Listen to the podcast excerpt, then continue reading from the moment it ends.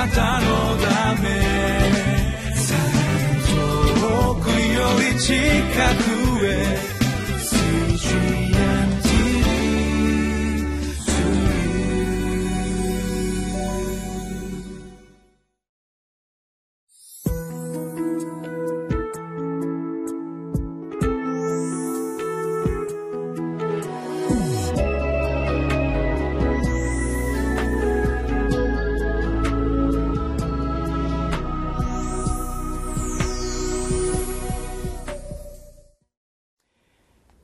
CGNTV をご覧の皆様私はウエスレアンホールネス教団玉川キリスト中央教会の本間隆弘と申します。今回から新しくこのリビングライフの時間に、えー、ご一緒させていただくことになりました。よろしくお願いします、えー、皆さんは聖書を読んでらっしゃるでしょうか？そして毎日読んでらっしゃるでしょうか？えー、聖書は非常に、えー、読んで分かりやすくまた恵まれるというですねこう感じやすい場所もあれば、えー、難しくまた恵まれるというよりは疑問がたくさん残るような場所。またなんとなく重要か重要でないかわからないままさらっと読み流してしまうようなさまざまな場所があると思います。今日は、えー、ローマ人への手紙16章17節から27節この手紙の一番最後の部分。もしかしたらこういう手紙の最後の部分というのも人の名前がたくさん出てくるだけでさらっと読み流してしまうことがあるかもしれませんが今日は「善に悟い福音伝道者となりましょう」とそのようなタイトルのもとにご一緒に御言葉を味わってまいりたいと思います。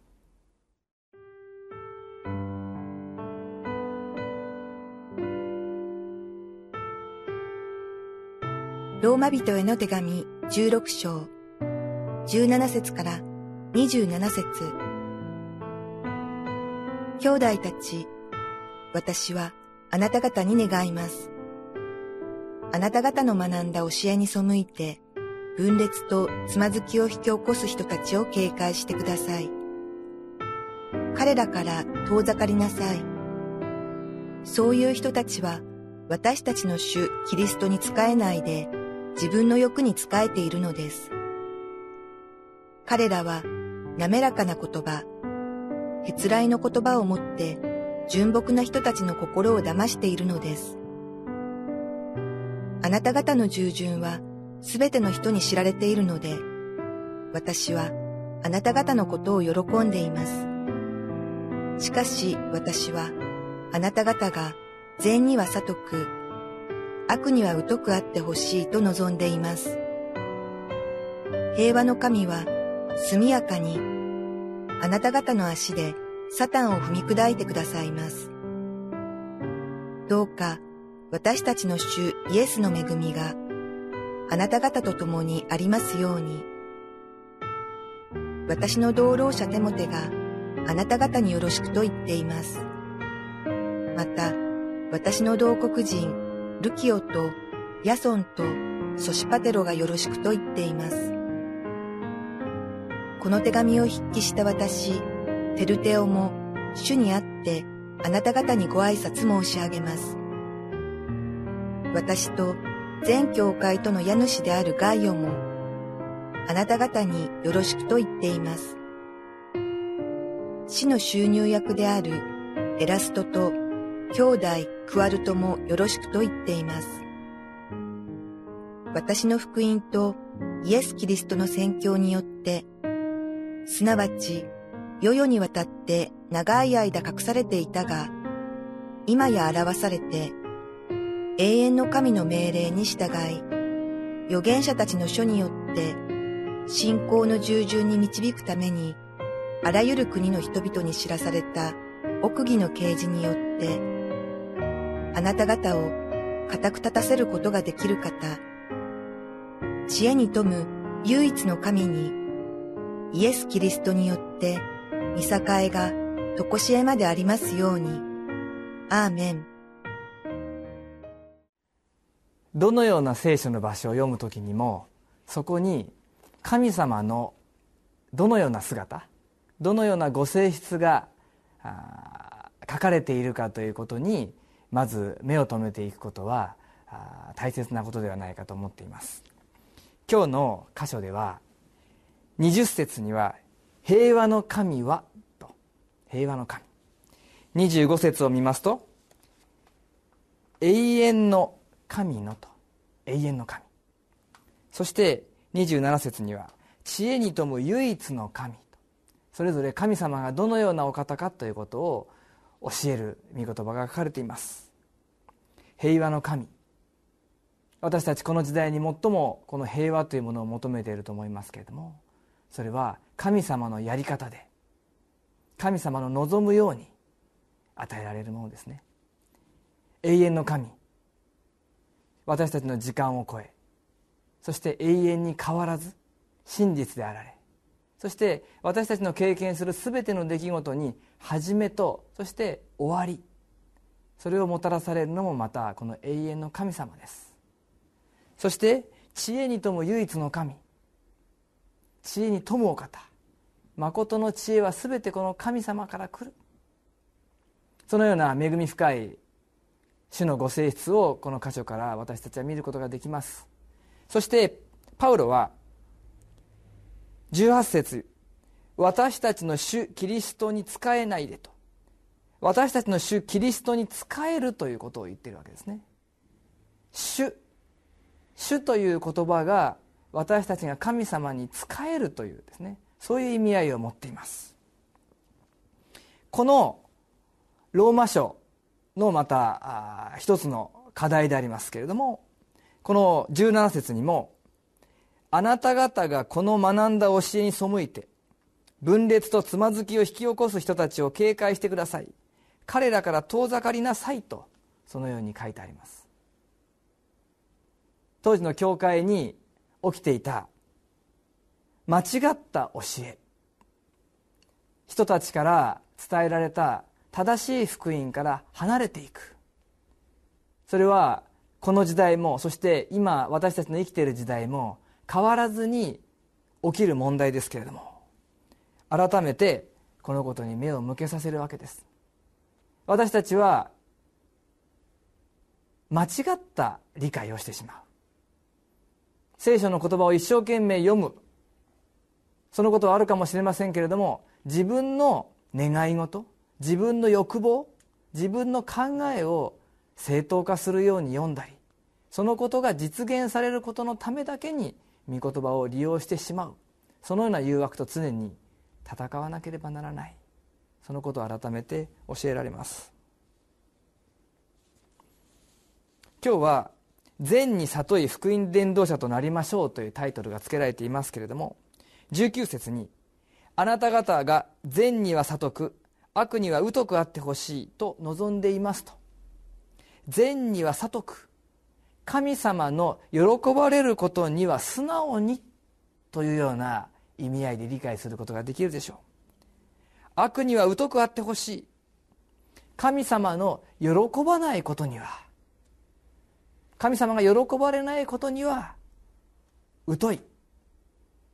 もうそのことには関心がない興味がないと言わんばかりに私たちの心が神様が喜ばれることに素直に向いていく。そのようになることをパウロはローマの教会の人々に語ってこの手紙を締めくくろうとしています。イエス様を信じると祝福されます。私もそのように言いますけれども。しかし誠の祝福とは何でしょうか。25節26節の部分に信仰の従順に導くためにあらゆる国の人々を知らされた奥義の啓示によってあなた方を固く立たせることができる方と。信仰の目標は私たちが信仰の従順に導かれることです。そして誠の祝福もこの信仰の従順をもって神様に結ばれて歩むことです。聖書は約束の書物ですしその約束の実現の書物だということができます。20節に「平和の神は速やかにあなた方の足でサタンを踏み砕いてくださいます。この御言葉を読むときに創世紀の3章15節を思い出します。私はお前と女との間にまたお前の子孫と女の子孫との間に敵を置く。彼はお前の頭を踏み砕きお前は彼のかかとに噛みつく。アダムとエバが罪を犯した時に神様がおっしゃった御言葉です。これはイエス様がやがてサタンの働きを完全に打ち砕くと。そのイエス様によってもたらされる完全な救いは私たちの信仰の従順の歩みによってその時その時の戦いにおいて私たちもイエス様の勝利をいただくことができる。ですからパウロは平和の神は速やかにあなた方の足でサタンを踏み砕いてくださいますと。私にそんなことできるのだろうか。そのように思いますけれども聖書はそれを約束しているのです。後半には多くの人々の名前がパウロのとして、ね、一緒に手紙を出している人として出てきます。それぞれさまざまな人です。テモテ。ルキオやヤソンソシパテロというのはユダヤ人でしょう。そしてギリシャ語に非常に堪能なテルテオ。ガイオという人は随分裕福な人であったようです。そして死の収入役であるエラスト。高い地位の人物だったのでしょう。そのようなさまざまな人々が信仰の従順そのことによって主の栄光を表すということで一つにされている。私たちもそれぞれさまざまな賜物が与えられていますけれどもまたさまざまな個性が与えられていますけれどもそれは信仰の従順によって主の栄光のために用いられていくものであります。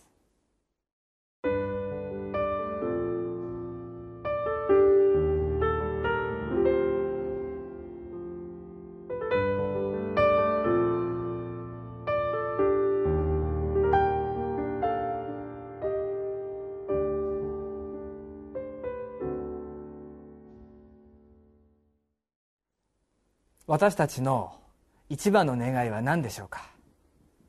祈る時私たちはそれを何のために祈ってるでしょうか？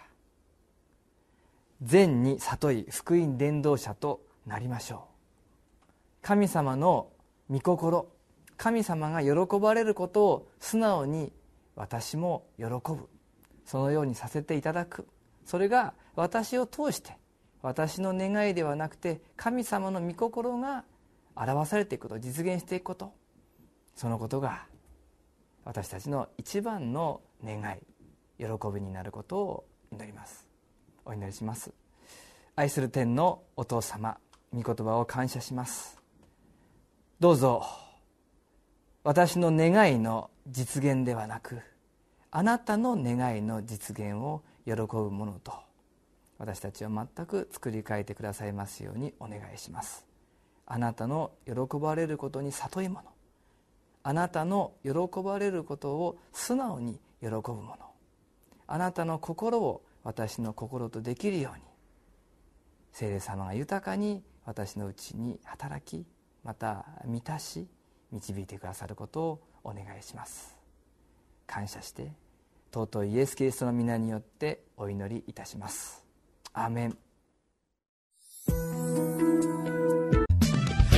なたのため。遠くより近くへ。